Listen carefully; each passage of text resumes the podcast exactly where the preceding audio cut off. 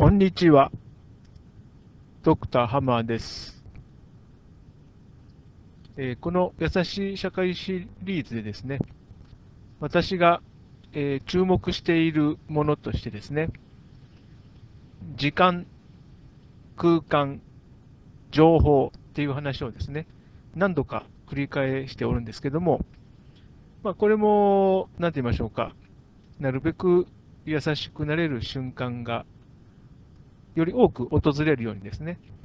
まあ、私たちのこう普段のこう考え方をちょっとずつでもこうアレンジし直すみたいなですね、そういうものの一つで考えていて、まあ、あの時間とかですね、当たり前のように私たちは使っていると言いましょうか。まあ、これも何度もお話ししてますけども、この現代21世紀に生きる私たち、なかなかこう、時間っていうのは、こう、時間に追われているような感覚で生活させられているかなというような感じですよね。ですから、えー時間はリソースの一つというかですね、あの時は金なりとも申しますし、あとは、まあ、あのタイムマネジメントとかよく言われますよね。ですから、えーそれは、えー1日24時間、1年365日、これはまあみんな、えー誰にでも平等にあるものと、そういうあのもう大前提で世の中動いてますから、まあ、なるべく効率的に無駄な時間をなくしましょうみたいな、まあ、そういうこうことをかなりこう躊躇なく、えーえーそっちの方が正しいんじゃないの？みたいな感じですね、あの言われることが多いですよね。で、まあ、もちろん他方ですね、こうゆとりと言いましょうか、えー時にはリラックス、のんびりと時間を過ごす。っていうようなことも言われている通りですね、まあ、まるっきりその馬車馬のようにですね、あとは機械のこう歯車のようにですね、もう常時動きまくれと、もう無駄な動き、何一つせず動きまくれと。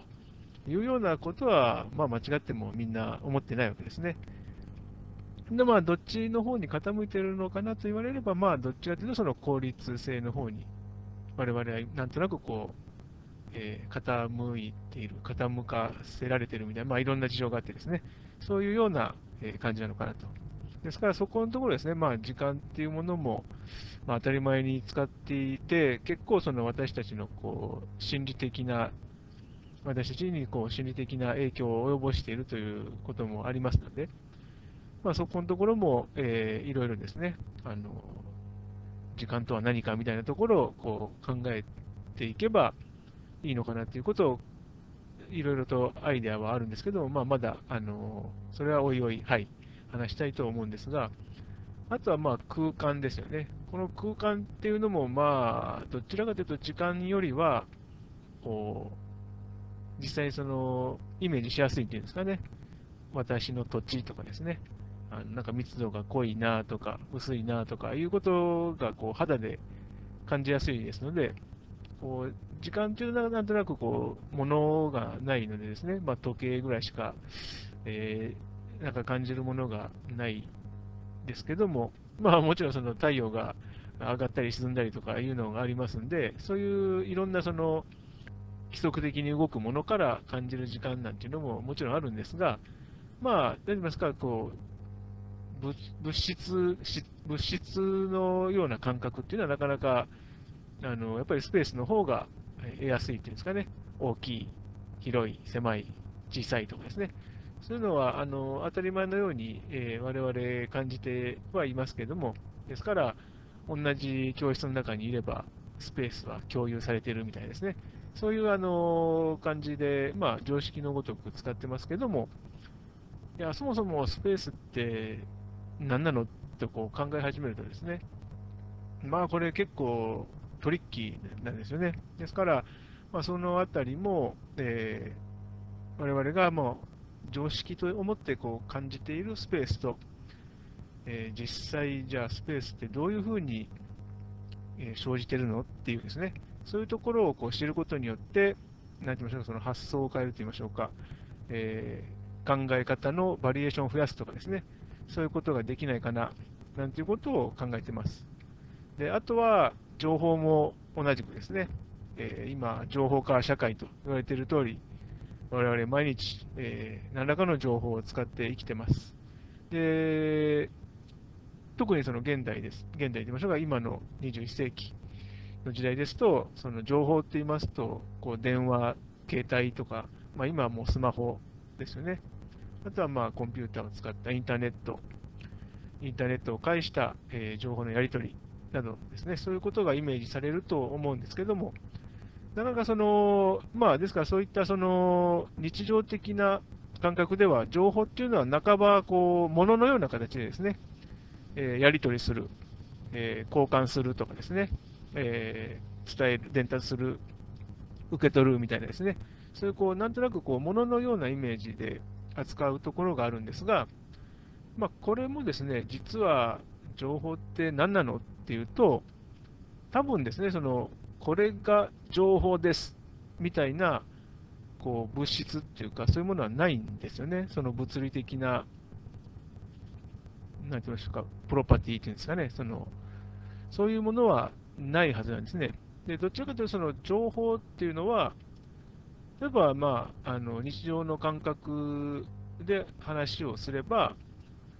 まあ、とある人が、あ、それ情報って認識したときに情報になるみたいなもんだと私は思ってるんですね。なもんでですね、まあ、そういったところをですね、あの結構その我々、当たり前のようにあの情報をやり取りするとか言ってますけれども、案外そこのところをですね、まあ、あのあまりにもそのもののようにですね、扱っていると、えー、じゃあ、そのとある情報は価値がある、その金銭的にですね、価値があるのに、その他のものが、えー、それほどでもないっていうのは誰が決めてんのとかですね、そういう話を考え始めると、案外ですね、その、これまた、あの、私の一つですね、その、えー、コンサーンと言いましょうか、なんとかしたいなと思っている、その、格差の問題ですよね。どうしても、あの、私たちの世の中っていうのは、こう、パワーバランスと言いましょうか、こう、どうしてもその、えー、ピラミッド型と言いましょうか、えー、上の方にいる少数の人の方が力をたくさん持っていて、大体その多くの人は、その影響下で、えー、生活せざるを得ないっていうですね、そういうこう、大体そういうその形になるっていうのは、多分あの避けられないと思うんですけども、まあ、そこのところですね、ですからそういうあの構造を利用してといいましょうか、まあ、あのその構造なりにですね、えー、情報のその価値とかっていうものも、どうも決められてしまうところがあると。でただし、その情報というのは本当に、えー、ものじゃないといった通りですね、すごくあの我々が本当に何気なく社会生活を営んでいく上でも本当に重要なわけですね。というのは、あの他者と関係持ちながら生きていきますので、当然、その意思伝達できないと あの具合悪いですし、本当にもうあの情報っていうのは常にやり取りされるものなんですね。でほとんどその圧倒的多数の情報っていうのは、まあ、はっきり言って金なんて関係なしにあの交換されると。でそこでもしですね、そのはい、これあの、いくらいくらです、お金払わないとダメみたいなですね、そういうこう関書みたいなものがひとたびあの設けられるとですね、まあこれであの結構困っちゃう人も出てきちゃうわけですね。ですから、理想としてはですね、そういうあの本当に関所みたいなものですね、その大体そのお金とかでですね、そのアクセス権みたいなものをこう設定してですね、こう差が出てしまうようなことになってしまうんですけども、なるべくですね、そういうのはない方がいいんですね。特にその、えー、弱い立場の人たちにとってはですね。ですから、そういうあの、えー、情報の認識の仕方ですね。あの情報っていうものは、基本的にはそのそういったものはないんですけども、あのあこれ、情報っていうふうに認識する人がですね、いたら、その瞬間にそれが情報になると。まあまあ、そういうものであるということです。で、でですね、まあ、その理屈っていうんですかね、それは結構、あの、なんて言いましょうか、物理のその、えー、以前もお話ししました、その熱力学のですね、第二法則の話、えー、させていただきましたけども、まあ、それとも関連するので、かなりそのプロセス自体はかなり細かいんですよね。ですから、まあ、そういう話も勉強するっていうのはあの面白いとは思うんですが、え今日はですね、その本当にその日常の生活の中でですね、この情報っていうものがないと申し上げましたけども、でもあの私たちってやっぱり情報を使ってる。で情報っていうものはその私たちが、あ、それ情報って思った瞬間に情報になっているものだと申しましたけれども、まあ、ですから何かこう、ソースっていうものがあるんですよね。えー、情報のソースですね。で、その中で、あの私が考えているものでですね、あの一番やっぱり人間にとってあの大事って言いましょうか、こう膨大な情報のその源になるものっていうのが、こう人間だと私は思っていてですね。ですから、あのなるべくですね、その安泰って言いましょうか、こう安定した、えー、社会生活ですかね、そのいろんな人との関係性の中でこう動いていく日々ですね、動いていく、そういう生活をですね、なんとなんなるべくですね、その安定的に過ごしていきたいと思ったときには、やっぱりその情報が大事になるんですが、その人間っていうものからですね、こう発散されてくるその情報、で発散されてくるっていうと、ちょっと誤解を呼ぶんですけども、基本的にはですね、その何度も繰り返しますけれども、情報っていうのは、見る人が情報って思うから情報になるんですね。ですから、あの基本的にはその発散してるって方は全然気づいてないってことの方があの多いという、こういう、なんて言いましょうか、このこう非対称の関係っていうんですね。これはあの、まあ、先日もちょろっとあのゴフマンさん絡みで話しましたけども、やっぱりそういうあの関係があるんですね、その情報っていうものは、あのやっぱりこう、それが情報ってこう思う方ですから、いわゆるその主体って言われるあの立場になった人が、まあ、あの情報とみなすという感じですね。でもしくは、全然見なしてなかったとしても、後になってこう振り返ってみると、ああのあこれはこの人がこういう情報を利用してますねみたいですね。そういうこう分析が後になったらできるんですけども、それもやっぱりそのとある主体といいましょうか、とあるアクターの方が、とあるものをですね、情報とみなしてあの行動しているということなので、あのなんて言いましょうか、結構その、えー、曖昧なものっていうんですかね、あのまあ、ぶっちゃけ何でも情報になりうると、まあ、そういうあのものだということですね。で、まあ、そのそういうようなですね曖昧なものなんですけども、どうしても私たちはこう人間を見れば、もうすごくいろんな情報を読み取ろうとするんですね。ですから、あの大事な情報を現とこう申し上げましたのは、まあ、そういう意味でですね。ですから、あの私たちにとってですね、そのこう優しい社会の話に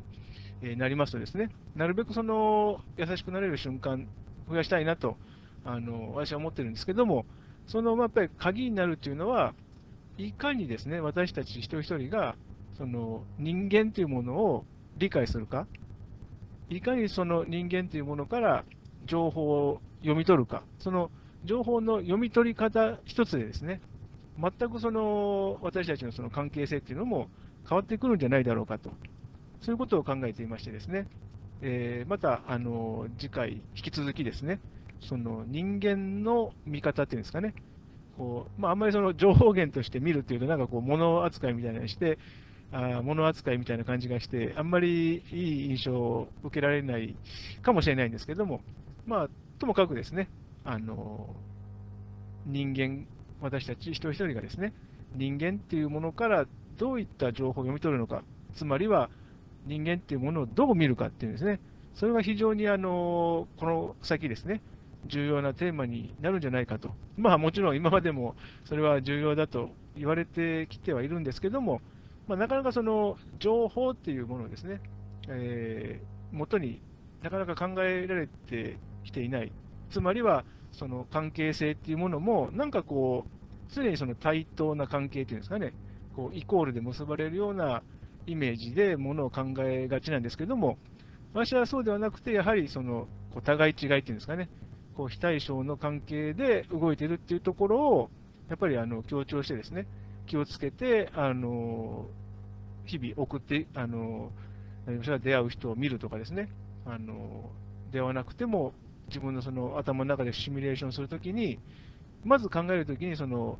なんていうんでしょうか、こう対等な関係のものが、えー、ネットワークの図みたいにですね、あの結ばれるみたいな、そういうイメージではなく、まあ、常にその一人一人が、それぞれのそのアサンプションを抱きながらですね、あの生きてるもんですよみたいなですね、そういうところをこう、まあ、習慣づけるっていうんですかね、それでかなりですね、あの私たちのこう日々のこう運営の仕方っていうんですか、あのものの考え方っていうのが、え変わってくるんじゃないのかなっていうことを考えています。はい、また次回に、え続きます。